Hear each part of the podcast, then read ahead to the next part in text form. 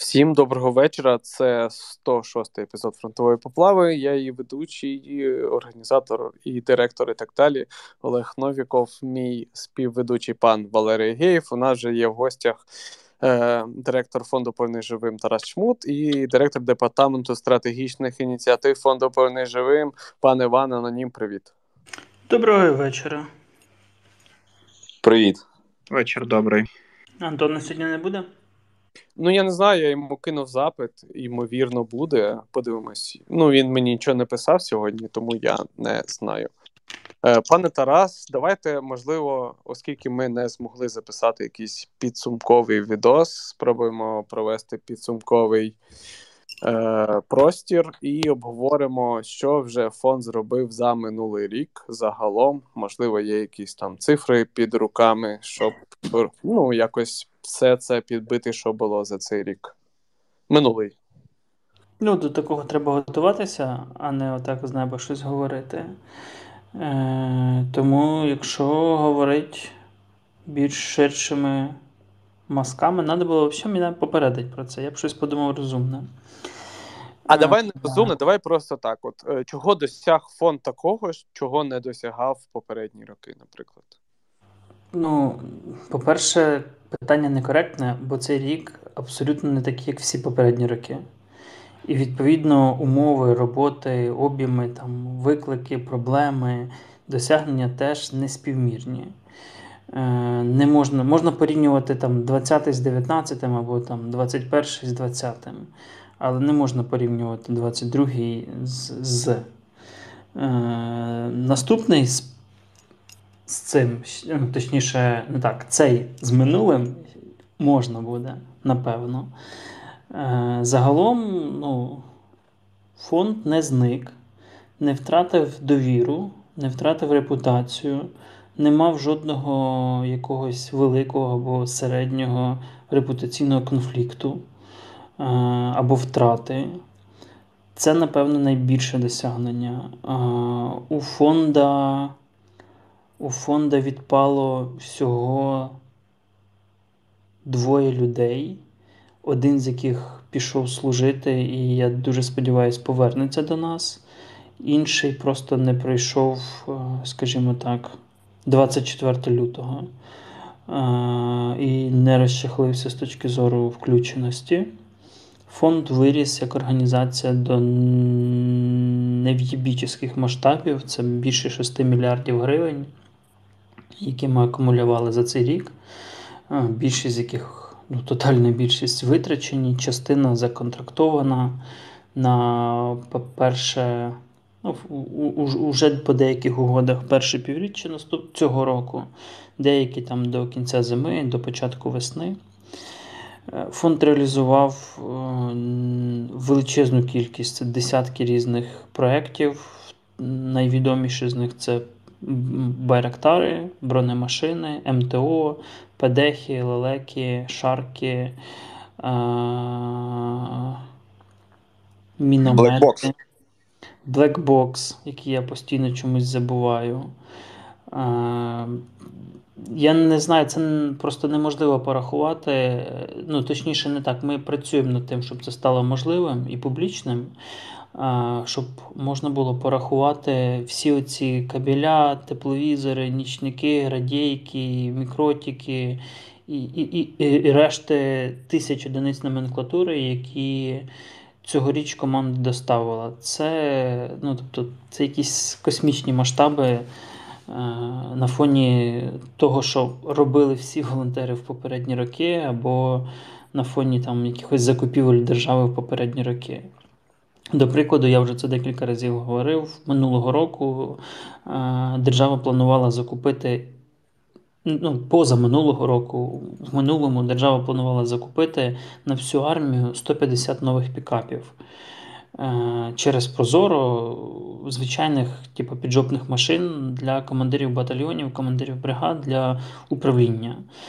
150 за рік нових машин, і це вважалося великим досягненням. Е, у нас от перед Новим роком ми законтрактували 200 нових машин, тільки одне, одне контрактування. Перед цим там було по 150, 150 і так далі.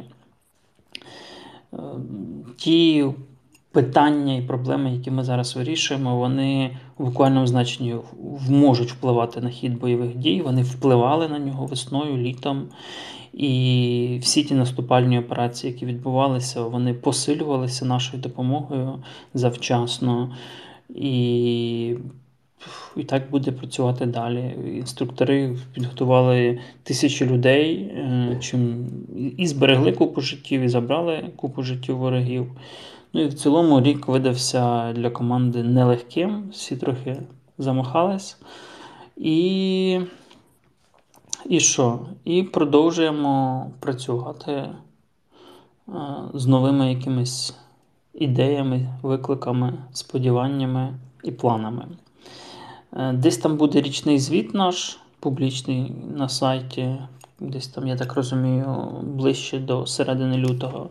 Там буде трохи більше всяких цифр, конкретики. Ну, Хто за нами слідкує регулярно в соцмережах, плюс-мінус це все бачить, але ми якось там його об'єднаємо в якісь більш е, точкові кейси, більш змістовні цифри для того, щоб воно було наглядніше і репрезентативніше.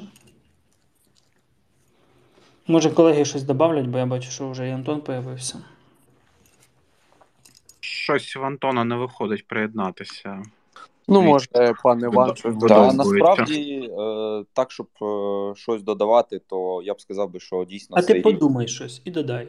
Так, е, так і є. Цей рік дійсно унікальний, бо його не можна порівнювати з 20-м, з 21-м роком через, через те, що багато в чому фонд став займатися трошки трошки іншими напрямками роботи, скажімо, не так. Не те, щоб іншими, просто е, робота в напрямках забезпечення сил оборони вона збільшилась в рази, і ми не так давно рахували, що через, е, наприклад, наших військових менеджерів, через наш склад пройшло товарів на плюс-мінус півтора мільярда гривень. А це не про великі проекти, це про оці всі кабелі, радіостанції. І це з травня, коли запрацював діловод. Да, да, До да, того це, воно це не травня. Да, і це коли... без машин, які теж через нього не проходять. І це без безпілотників великих, які через нього не проходять. І це без частини гурівських закупівель, які теж через нього не проходять. Так, от власне я і хотів сказати, що це без е, без всяких проектних історій великих, які там на сотні мільйонів гривень е, одноразовими закупівлями. Це виключно оці от розходники, коптери, е, кабельочки, радіостанції, якісь там планшети, ноутбуки і так далі. і так далі. А до того рахували хлопці, що десь в місяць е, виходить е, у військових менеджерів взаємодіяти з плюс-мінус 170-180 різних військових частин. Тобто, відповідно, от стільки а, запитів е, військових частин опрацьовується на місяць. Це просто якась величезна кількість. Якщо я не помиляюсь, у нас десь там до а, 24 лютого плюс-мінус скільки 150 батальйонів всього було, да? десь так здається а тут е, за місяць більше, ніж колись було в принципі в Збройних силах. І врахуй, що деякі частини там по декілька разів забезпечуються в місяць, тому ну, ця ця цифра. Так, абсолютно, да, да, плюс, да. плюс, плюс. Так, можливо, Антон щось додасть, він якраз долучився. А, Всім привіт, всім привіт. Не знаю, що додати, тому що я випадав з контексту. Я спускався у друзів з 21-го поверху, бо я не встигаю з комендантського біжу, лечу, друзі везуть на машині. От, але я вас слухаю, я вас люблю, цілую, обіймаю. Питайте, якщо що конкретно є.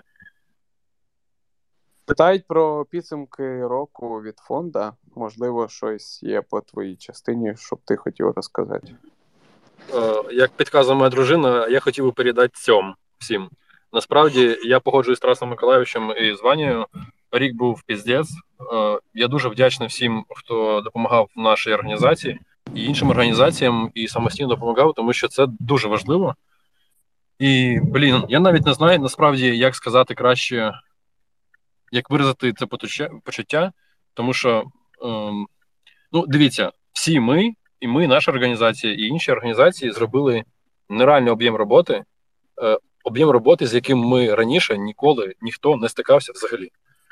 Е, Тому я чесно, я не знаю. Напевно, пізніше колись ми зможемо працювати і зрозуміти, як це відбулося. Насправді зараз дуже важко навіть підсумовувати.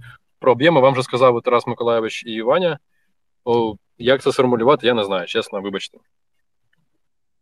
Давайте я стану трошки е, прес-службою фонду «Повернись живим. Прочитаю пост, який у вас був на Фейсбуці 31 грудня. Вони ви там написали, що протягом 12 місяців е, всі там українці і не українці загалом задонатили близько 5,7 е, мільярдів гривень. Це без урахування криптовалюти.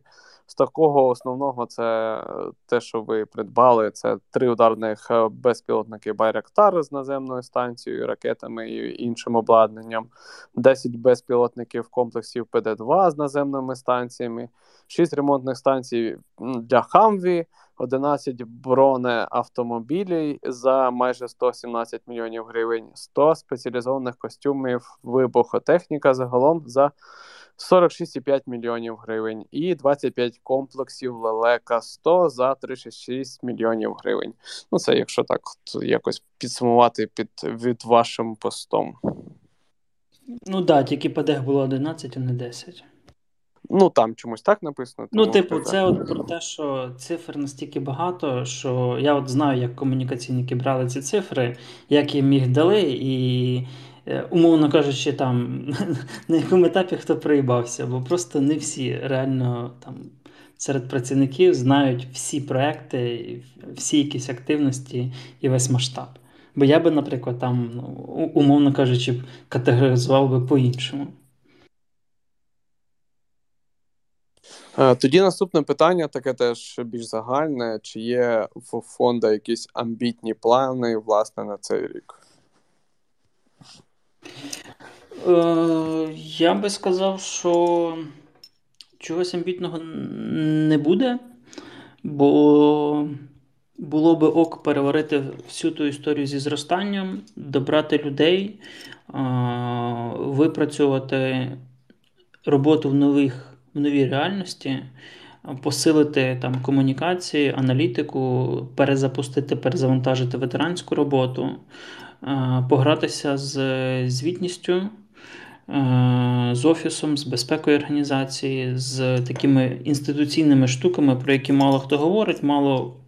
Ну, як це вони мало цікаві, але вони важливі для того, щоб в, при наступному вікні можливостей в нього стрибнути, так як це у нас відбулося 24 лютого.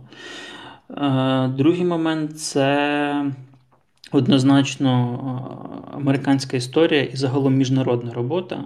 От Це буде наша там цьогорічна е, зона росту, в яку ми маємо максимально вкладатися. І якщо ми реалізуємо ці два, дві задачі, то я буду вважати, що команда відпрацювала там на добре плюс.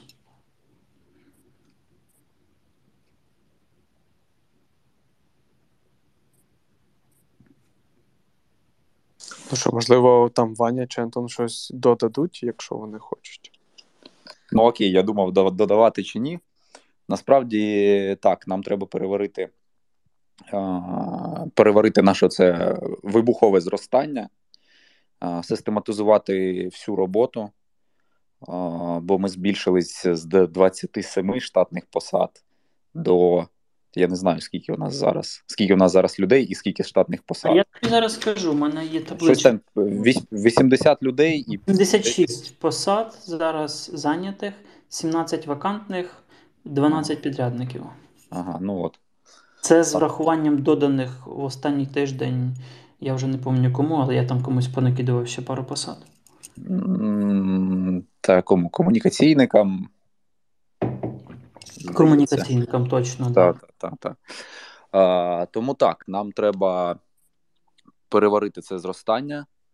І і що? І 23-й рік буде буде роком, коли от відбудеться ця систематизація.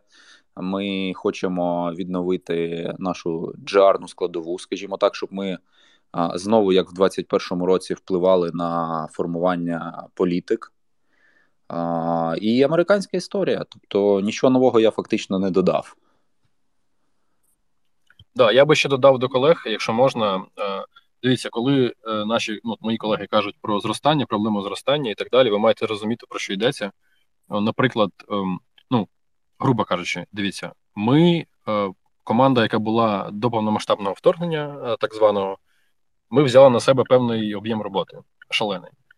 І зараз виходить так, що ну це спостерігається, і це насправді нормально. Ми говорили з фахівцями, з профільними там, з HR, що зараз, коли відбувається зростання людей, то ми насправді ем, це не стільки про одразу про зростання організації як таке, яке буде наступним, і ми станемо там ще більш ефективними. Це насправді про те, що люди, яким ми набираємо зараз, вони просто беруть на себе обов'язки, які ми виконували до цього. Тобто той е, зріст наших зобов'язань, які ми взяли на себе з 24 лютого, ми просто передаємо його зараз іншим людям, тому що ми зацягнули на собі. І це насправді не те, що про зростання організації, це про її стабілізацію, напевно. І тільки потім, коли ми стабілізуємо цю роботу, ми зможемо знову відштовхнутися і досягти нових висот. Отак, от тобто, це дуже така стратегічна історія, довга і дуже важлива. Простою мовою Антон піде у відпустку, коли захоче, а не коли його відправлять. В контексті планів також питають, чи хочете, точніше, чи плануєте ви створити субтитри англійською на мілітарному в контексті планів по відкриттю філії в Штатах? Ну, по-перше, мілітарний і ПЖ це різні історії, не дуже поєднані між собою. А, І, скажімо так, мілітарний зараз думає над якою там третьою мовою: українська, польська, англійська, над четвертою мовою. Тобто ми хочемо перекладати сайт ще е, не готовий точно озвучити якою, але зараз там це вибираємо можливі варіанти, і збільшувати суттєво сферу охоплення. По англійських субтитрах е, я не знаю. Подумаємо про це, можливо. Може і зробимо, якщо ну, якщо в цьому є толк. Здається, там в Ютубі є якісь автоматичні історії, які це роблять. Ну, воно не дуже якісно, звичайно. Да, власне, ну, власне, там ну, в питанні, що автоматичні є, але осінтери, які ну, посилаються да. на ці відео, жалуються, що вони не Так, воно ж тут специфічна мова, специфічний контекст, і воно так не працює. Але я дуже, ну як, ми десь там Аргат зробить показники зростання мілітарного, він дуже сильно виріс. І у нас зараз більше 50% аудиторії англомовна, тобто фактично ну, там, 52, здається, було. І це означає, що ми виходимо на цю світову арену з України. І в світі більше будуть читати про нас з нашої точки зору і з українським наративом. А це була одна з давніх стратегічних цілей е, мілітарного, щоб ми доносили світу про Україну з України. Е, ну, Так само і полякам, е, бо це наш такий близький сусід, партнер, майбутній союзник, е, щоб їм було зручно читати про нас польською, і зараз ще думаємо про інші варіанти. Так, я теж хочу трошки підбити підсумки власне поплави. Ми десь е, приблизно з березня місяця, я не пам'ятаю, коли там вперше нам дозволили монетизацію. Ми Квітень то був. Так, десь ну да, ми в березні роздоплилися, але перший типу, платіж був в квітні, і ми на фонд Повернись живим вже задонатили понад півмільйона гривень і також іншим волонтерам десь приблизно 300 тисяч гривень. Е, плюс ми після цього відоса вже матимемо десь 6 мільйонів переглядів, 1,7 е, мільйона годин переглядів загалом на всіх наших відосах, е, десь приблизно 69 тисяч підписників. Тобто, десь у нас от такі от е, дані. Хочемо всім подякувати, особливо спонсорам, оскільки вони нас підтримують. І основний власне дохід поплави це від спонсорів, який переправляється е, всім фондам. І волонтерам там лише маленька частинка залишається для поплави, там для відосів, для подкастів і такого іншого. Плюс можна вже зараз сказати, що десь на 95% 14 січня буде офлайн поплава в Києві, але без всяких деталей. Тому хто хоче, може вже купляти квитки в Київ на 14 січня. Якось так. Оце так новина. Да. Сподіваюсь, не доведеться знову переносити, і ми всі умови детально розкажемо, що і як, але загалом це буде якийсь там мінімальний вхід, щоб покрити там обла- оренду обладнання і такого іншого, а все інше це буде у вигляді донату на фонд. Е, Пан Валерій, давай щось там з таблички попитай. Ага, е, власне, дуже багато прохань прокоментувати заяву Резніка нещодавно щодо Мавіків, що вони не є вирішальними на полі болю взагалі. взагалі. Отут мені є що сказати. Прошу. Я не так давно, десь там тиждень чи півтора тому, трохи, трохи був на сході.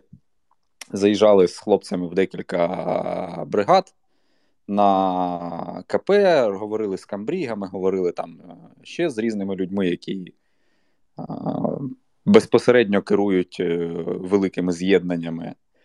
І історія в тому, що коптери використовуються зараз, а, якщо ми говоримо про Мавіки, да, там аутели, тобто такого класу, використовуються як е, стрімери. Тобто, що це значить? Це значить, що коптер піднімають над е, умовно над лінією бойового зіткнення, і він висить цілодобово, якщо на ньому є тепловізійна голова. Якщо нема, то він висить поки от світовий день. Що це дає? Це дає те, що е, на командних пунктах бачать, що відбувається, і як тільки підери лізуть, то по підерам прилітає одразу.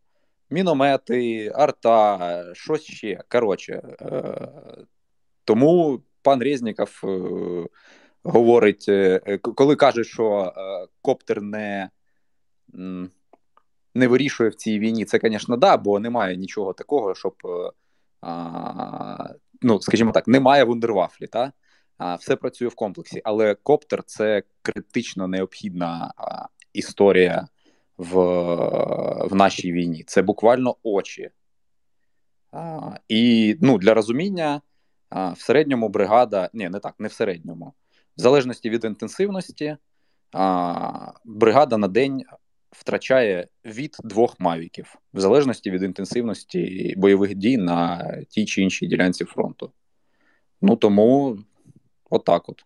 Це розхідник, який просто розхидується на шаленими темпами. І от якраз е, тут є ще інший бік цієї всієї історії. Е, в 2017 році зимою Андрій Ремарук привіз один з перших е, фантомів від фонду Повернись живим мені в взвод. І ми почали ним літати.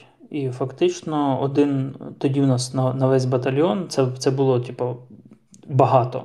Один фантом на весь батальйон е, повністю змінив підходи до ведення розвідки. Якщо раніше розвідники виставляли е, спостережні пости або на е, там, не знаю, на стиках підрозділів, або на напрямку, який був потенційно цікавий для спостереження за противником, або цікавий з точки зору проходження розвідувально-диверсійних груп противника, або там, де треба було посилити спостереження за якимсь напрямком або позицією. Це перший момент, тобто спостереження, фізичне спостереження, там, умовно, 24 на 7, або тільки в денний час, або тільки в нічний час, в залежності від потреби. То наявність одного такого коптера дозволило там за тиждень польотів повністю змалювати передній край оборони противника з шляхами е, під'їзду, з приблизним розумінням кількості особового складу, техніки. Е, накопаних запасних позицій, е, запасних капонірів, детально розібратися з підготовкою нових позицій, провести аналіз своїх позицій з метою покращення інженерного забезпечення маскування. Е, це тупо там за перший якийсь тиждень польотів. В майбутньому цим коптером я коригував 120-й, Д-30 батальйонні і купу інших задач виконувалося і там і на полігонах. Е, ну тобто, це е, вся робота розвідзводу фактично базувалася на основі цього одного коптеру. Зараз в умовах нинішньої війни, коли це стало типу, must have на рівні там, не знаю, від взводу, не можна нехтувати, недооцінювати і знецінювати значення їх в цій війні, оскільки це один з тих факторів, які, власне, і надають нам перевагу перед росіянами на полі бою. Е, звичайно, росіяни відповідні висновки зробили і забезпечують свої війська зараз цими е, весільними дронами у великих кількостях, чим починають нівелювати оцю нашу десятимісячну перевагу. Та й якось так. Я би ще хотів додати, якщо можна. Так, звісно, Ситуація, дивіться, просто там закидав нам в коментарях, що, типу, ну, Мавіки це ж цивільний виріб, да? І, типу, питають, що а чи Америка воювала би цивільними виробами. І насправді мій контраргумент в тому, що якби Штати мали на своїй лінії фронту, ну, на своїй території лінію фронту в 1300 кілометрів, то вони б також використовували цивільні вироби, тому що їм би не вистачало. От і все. Про цивільні вироби можу додати, що для керування наземними дронами часто використовуються джойстики від Xbox, бо оператори вміють користуватися цими джойстиками, тому їх швидше вчити. Так що. Ну, а власне, щоб ви розуміли, коли мова йде про, наприклад, тепловізори, да, то от на момент 21-22 рік кожен другий тепловізор в армії був і в фонду повернись живим, і вони всі були цивільними виробами, не військовими. Це були мисливські тепловізори. Власне, в контексті е, в контексті втрат е, Мавіків сьогодні з'явилася стаття на Форбсі з заголовком, що 90% українських дронів були втрачені внаслідок радіоелектронної боротьби з боку РФ. Е, можна якось це прокоментувати, наскільки ці цифри пов'язані? А як це порахували? Проблема в тому, що в статті не наводиться це, типу, по істочниках, по типу, начебто від тих дронів, які ми мали в лютому, здається, до липня десь залишилося тільки 20% чи 10%. Якось це так, якась це некомпетентність, тому що до лютого, до 24-го, аби був один дрон на батальйон. Один ну, в багатих військових, там два. Ну, тобто, це це в кращому випадку. Десь, якщо хтось проникав, може три. Е, це якщо брати там якісь механізовані бригади. Зараз це ну, там від точно є. Причому подекуди різних, е, да, вони швидко втрачаються, вони так само швидко різними волонтерами привозяться, знаходяться, купуються і не знаю, там ще якось добуваються. Е, цифри не дуже як це, достовірні, давайте так. Плюс, е, а як ви, ну, ну, як можна вирахувати в умовах наявного хаосу, що це від ребу, або його збили, або там ще щось. Ну, тобто, це просто пальцем небо. І реп доволі переоцінений з точки зору там, потенціалу, впливу і можливостей. Ну, власне, в статті було ще твердження, що їх реп навіть занадто добрий, що він збиває власні дрони, але ну, вона просто ця стаття мені особисто е, здалася дуже підозрілою, і ну, я думаю, цей наш би все одно запитали про це трохи згодом. Ну, Власне, нас і тут і питають теж. Е, Також питають, чи з'явився фідбек за нові українські боєприпаси. Чи що? Остання партія, так розумію, вироблена. Щас я подумаю. Я так само засміявся, коли прочув е, питання. Е, давайте я відповім коректно. У мене немає свіжої достовірної інформації про нові українські артилерійські снаряди. Як тільки вона з'явиться, ми десь про це напишемо або щось скажемо.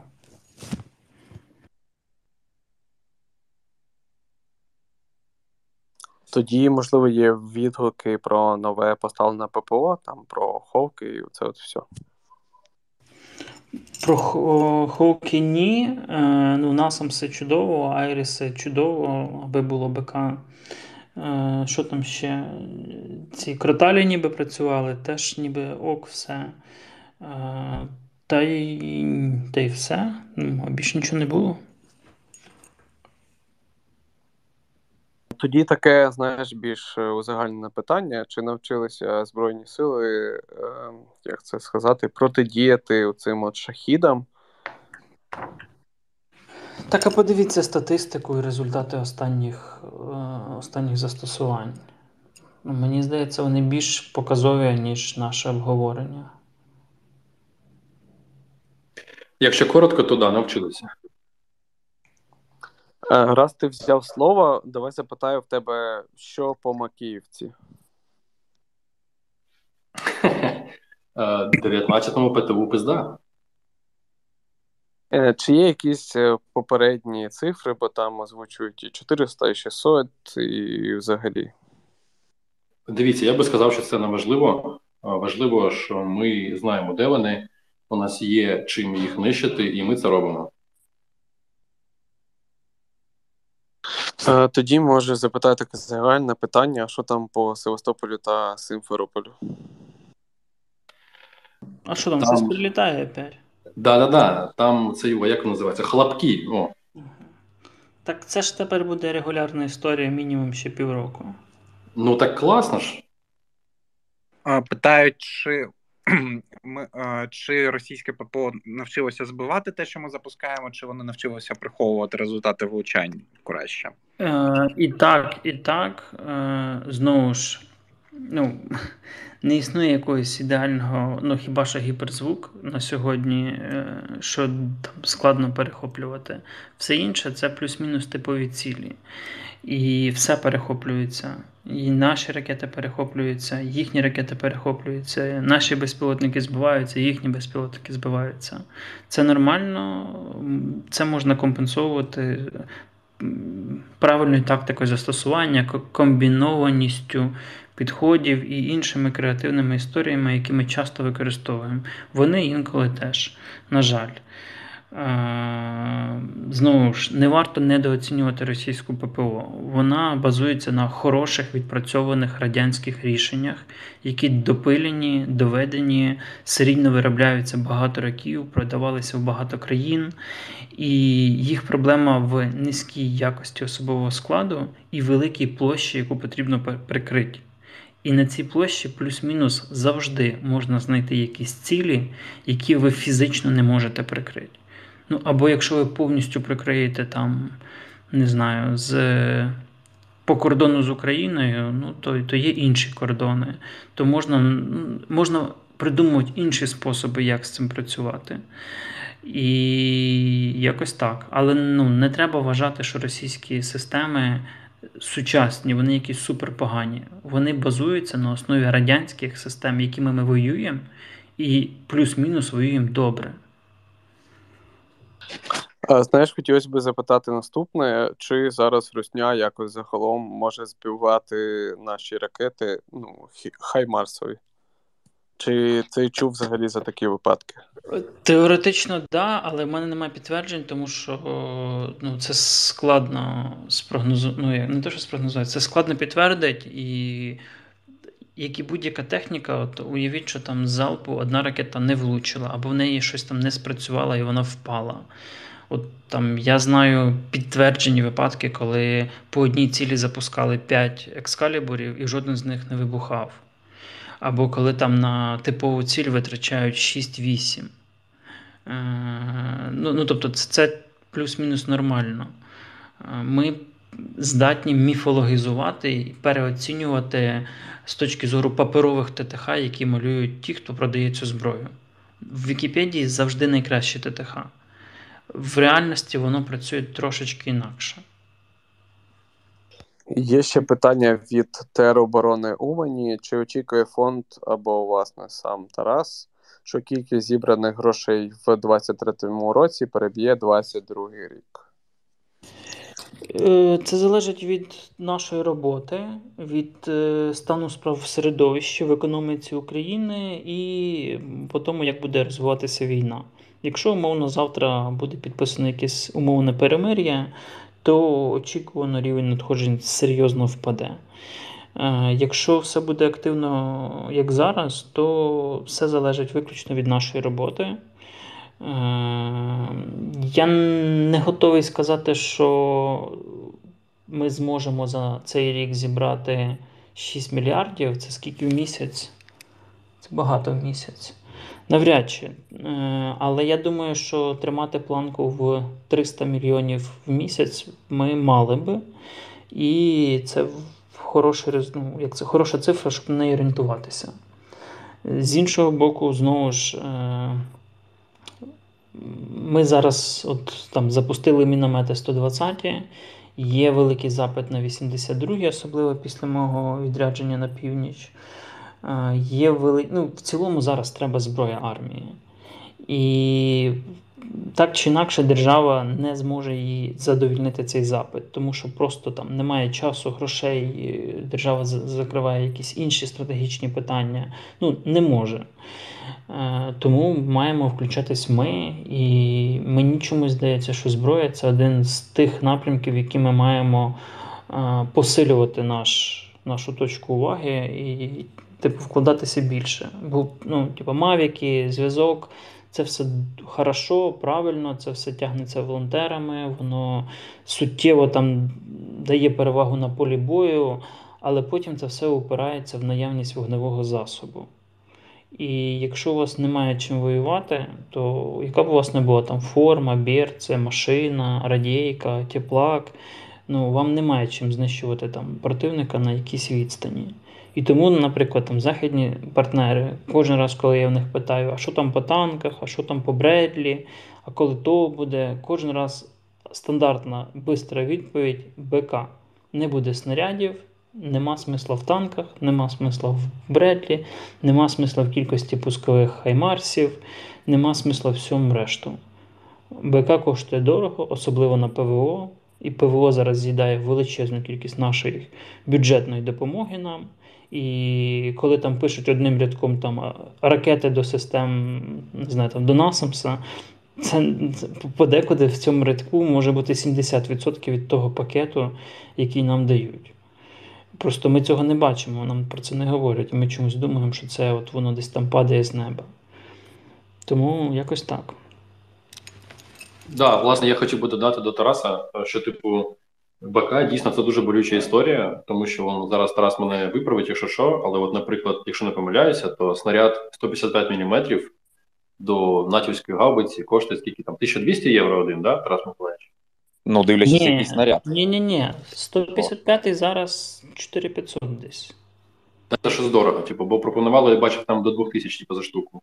Це Та за... ні, нема Та... таких цін. Може. Нема таких цін вже давно. Класно. Ну, типу, от ну, просто ну, про що середній по ринку десь 4-4-500 плюс-мінус. За Ти постріл. Воно... За постріл, так. Да. Да. От ти розумієте, типу, що от купити гаубиці це одна проблема, да? а зовсім інша проблема забезпечити до неї боєкомплект. О, до речі, е, по руснявому телеграмчику там останні пару днів а, розганяється історія про снарядний е, голод у руснявих. І згадується історія з Першої світової, коли е, російська армія недооцінила і щось там забезпечила на кожний ствол по 900 снарядів, і вони вичерпались, типу, за перші три місяці е, Великої війни, і відновити, ну скажімо так, наситити да, бойові порядки е, артилерії снарядами змогли тільки тільки в 1916 році. От, власне, русняві зараз е, говорять про те, що вже почався снарядний голод. М, говорять про те, що на піку літніх боїв е, за Лисичанськ, Сєвєр, е, що там ще на, на, на півдні. Е, Русня використовувала до 60 тисяч е, снарядів. В день, зараз в день. Да, да, да, да, да, да, да. А, Зараз це десь 10-15 тисяч. І, коротше, кажуть, що вже радянські е, ці старі запаси під, підвичерпуються в руснявих, ну але хз. А є якісь. Ну, тобто, власне, про що каже Ваня, що ну це ж було вже. Типу, і ми вже з вами рахували тут колись на одному з ефірів, що насправді росіяни, навіть якщо не рахувати мінометних мін, вони за всю цю їх кампанію з 24 лютого вже витратили походу понад 9-10 мільйонів снарядів. Просто уявіть собі цю купу снарядів. І це те, про що ми завжди говоримо, що це, звісно, для них проблема. і це вплине на бойові дії. Тим не менш, у них є партнери, у яких можна брати. Серед них і наша усіма улюблена Республіка Білорусь, у яких вони беруть снаряди ще з весни, фактично, і продовжують брати. Е, відповідно, є ще Північна Корея, є Китай, є Іран і так далі. Якби їх друзів знайдеться там ще. Тобто, це проблема буде вирішуватися, але дійсно, да, це створює незручності для бойових дій. Ну і вони ж виробляють їх самі в якомусь темпі. Ну, знову ж таки, якщо якщо вірить їм, то станом на зараз, е, ну опять же, це дуже пальцем в небо, то потужності розраховані на 300 тисяч 152 е, на, на рік. Не так, щоб багато. Е, так, власне, там ще зараз в Телеграмі пишуть, що десь в Курському районі в Росії щось там хлопки так звані відбуваються. Плюс я хотів використати цю можливість, попросити, щоб ви поставили лайк під цим відео, коментар, всі діла, і подивились, е, послухали точніше наш подкаст з Іваном. Про обстріли цивільної та енергетичної інфраструктури в Україні, бо там щось дуже мало переглядів, а тому бігом-бігом туди. Е, я не знаю, чи є воно на подкаст-сервісах, тому прошу, щоб всі пішли на YouTube. У мене тим часом мікроблок питань про шахіди ще. Чи можуть Мі-24 чи інші гелікоптери збивати шахіди? Теоретично, да, але це складна ціль для виявлення на фоні землі, е, на фоні там забудови. Ну, Та й він просто маленький, особливо вночі, а вночі у нас немає, ну, оптично ви його не побачите. Тому теоретично, да, практично ні. І так само ефективність застосування винищувальної авіації по ним теж вкрай низька. Вбивається ресурс, випалюється соляра, і ще є шанс отримати в бочину свою ж ракету. Це дуже дорого авіацією збивати такі цілі. Дуже дорого. Власне питання про легкі літаки, типу кукурудзника, я так розумію, якщо поставити на них легкий пулемет, кулемет і ними збивати. Не вийде, бо знову ж вночі його треба візуально виявити. Це проблема виявлення ідентифікації цілі е, з такого літака. Теоретично це могло би бути щось на рівні супертукану, про який ми багато років говоримо, як те, що треба було ще до війни нам купувати. Е, бо в нього є можливість підвішувати оптикоелектронну систему з камерою, тепловізором, і теоретично на нього можна було би, так як там два е, льотчики, можна було би е, виводити якусь інформацію з умовного віража. Е, на планшет по радіоканалу. І таким чином ну, наводити літак з землі, а далі він уже своїми візуальними і оптикоелектронними системами спостереження донаходив ціль і за рахунок невеликої швидкості, е, наявності кулеметного озброєння міг би пробувати її збивати. Е, ну, Але це все треба тестувати на практиці, допилювати, доводити, і, і це все не швидкі рішення. І останнє питання: чи використовується за, зараз для збиття шахідів кораблі річкової флотилії? Да, е, ну, всі задіяні в системі ППО, плюс-мінус. І, наприклад, один з дивізіонів збив крилату ракету пару місяців тому з ПЗРК. Наприклад, прям підтверджено, там купа свідків, все, матроса нагородили і так далі. По останніх активностях не знаю, але абсолютно допускаю, що вони теж працюють і ну, вони замкнуті в цю систему, в єдину систему ППО, яка у нас працює.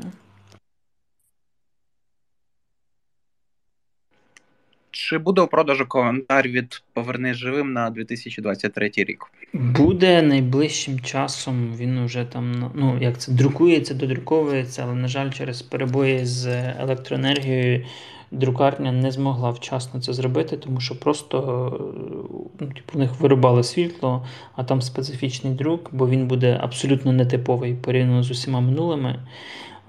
Але я думаю, десь з наступного понеділка все буде.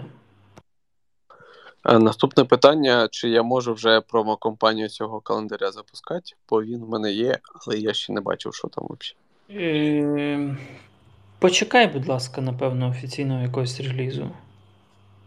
Тактично. Класно, що він в тебе є, я його ще не бачу. Така сама історія, тільки хотів сказати. Що в В мене Твіттерка тягає вже. У мене ще і я- кружка є, а в когось нема. О, ще таке питання. Е, Для чого були ці розгони про удари по Москві 31 грудня? Ну тобто, чи є в цьому якийсь сенс, чи просто попугать, чи як? Я не знаю. Дякую. Е, Олеже, будемо робити вільний мікрофон? Дайте людям слово. Ні, давай і не цього тижня, бо там були скарги на Ютубі, що занадто часто. Ага, отак. Підлаштовуємося замість свободи слова під кон'юнктуру ринку. Понятно. У нас і так свобода слова в табличці, ми її дуже е, класно використовуємо. Що там в Умані? Така типова відповідь чи В Умані класно, літає авіація, щось збивають. Ну, коротше, як завжди. А, власне, про табличку я тут згадав. Е, Пане Тарас, просили трішки розказати про ваш е, візит у Рівне, якщо можна. Можна. Е, ну, не рівне, а Рівненщину. Е, та що, ну, ми зараз дуже багато фондом приділяємо уваги півночі від Волині до, напевно, Сум. Відповідно, я поїхав за, з колегами з Служби безпеки подивитися, що там як відбувається, поговорити з е, всякими різними людьми, щоб мати більш е, комплексне розуміння ситуації, ну і просто як це ручками провірити це все. Заодно послухати, як там наші менеджери працюють, як відбувається забезпечення по лінії фронту, фронту. Фонду поки що, ще поки не фронту. Е, чи є якісь нарікання, як от там, ну, коротше, внутрішній цей контроль. Е, загалом я написав пост, він чомусь сприйнявся дуже скептично погано. Я не вкладав ніякого негативу в нього. Просто поїздка викликала дуже багато різних емоцій, е, які дійсно треба нормально переосмислити, бо знову ж треба зброя, треба все те, що ми возимо, треба люди. І з одного боку, держава розуміє це і превентивно готується до цього тими силами і засобами, які вона може на це виділити, враховуючи активні бойові дії на інших ділянках фронту. Е, З іншого боку, ми, наприклад, не держава і можемо робити те, що держава не може, і можемо це робити ну, так, як нам умовно захотілося. Е, Відповідно, поїздивши по батальйонах територіальної оборони, там, по цих органах місцевої влади, поспілкувавшись з купою людей, формується якесь розуміння, що напрямок, скажімо так, е, ну, він перспективний для нас з точки зору забезпечення. В нього треба збільшувати кількість вкладень, е, оскільки з'являються нові організми. Старі організми краще забезпечені, ніж три місяці назад, але при цьому все одно потребують того ж зв'язку, там тих же ж е, тепловізорів, ну, тепловізорів в меншій мірі, теплоприцілів тепер уже, нічників, ну і головне зброї. Саме тому там перші міномети планувалися якраз з першими 120-ками планувалося закрити північну смугу. І саме під них зараз я думаю, ну точніше, я вже майже придумав, але треба це все документально оформити, докупити ще 82-х, бо ну, зброєю там трохи все сумно, бо ну, армія величезна, і те, що ми купуємо, отримуємо, воно просто розмазується на всіх. І того нормально, коли в одному батальйоні є і Браунінги, і ПКМ, і ДШК, і НСВ, і ДП-27, і, і Максими, і е, ці, МГ3, і це все на один батальйон ТРО. Ну, тобто, а, ну і РПК, звичайно. І Це така солянка. Там, я не знаю, як вони планують забезпечувати себе нормальним там, боєкомплектом в умовах інтенсивних бойових дій, як це все мало би працювати. Тому треба сюди вкладатися, бо держава просто ну, у неї руки не дійдуть. У неї там руки на більш стратегічно важливі напрямки, які тут і зараз горять. А ми мали би зараз або з одного боку превентивно вкластися і не допустити цього, тому що чим сильніше ми стаємо, тим зменшуються шанси на вторгнення з півночі. Або якщо такий буде, то ну, будем... совість буде чиста, що ми зробили і підготували все, що змогли. Та й таке. Можливо, пан Антон розповість, що про, по фронту. Не по фонду, а по фронту. Насправді все дуже коротко, як завжди. Е, біля Кремінної двіж. Креміна Сватова, власне, двіж, скоріше з акцентом на Креміну. Бахмут, саме розумієте, що не треба там нічого деталізовувати. Росіян дуже багато, щільність військ максимальна. Авдос Марінка, в принципі, там плюс-мінус стабілізувалася, але дуже важко також. Е, власне, нагадаю вкотре ще раз, що якщо ви не чуєте в новинах про якусь лінію фронту, ділянку лінії фронту, це не означає, що там нічого не відбувається. Там пизда кожен божий день, грязь, кров, втрати і так далі. Тобто, не забувайте, будь ласка, що війна триває кожен день. Е, це важко, але це важливо пам'ятати і розуміти. І знаєте, це якось особисто, напевно, але я, от особливо останні пару днів, коли от в Києві хороша погода, давайте чесно, піздата погода. Я іноді втрачаю зв'язок з реальністю і ловлю себе на мить на хвилину на дві, що типу, бля, як заїбісь. І одразу ж ту ж мить приходить усвідомлення, що насправді нічого не заїбісь. Типа війна, проблема, грязь, е, смерть, фронт і так далі. Типа, важливо цей зв'язок не втрачати з реальністю. Тримайте, будь ласка, голову, скажімо так, в адекваті, без жодних рожевих окулярів. Тарас Миколаївич не так просто катається по півночі, я вас запевняю, він вам щойно про це сказав. Наголошуємо на цьому ще раз. Тому ну, по фронту насправді все так само, як і було.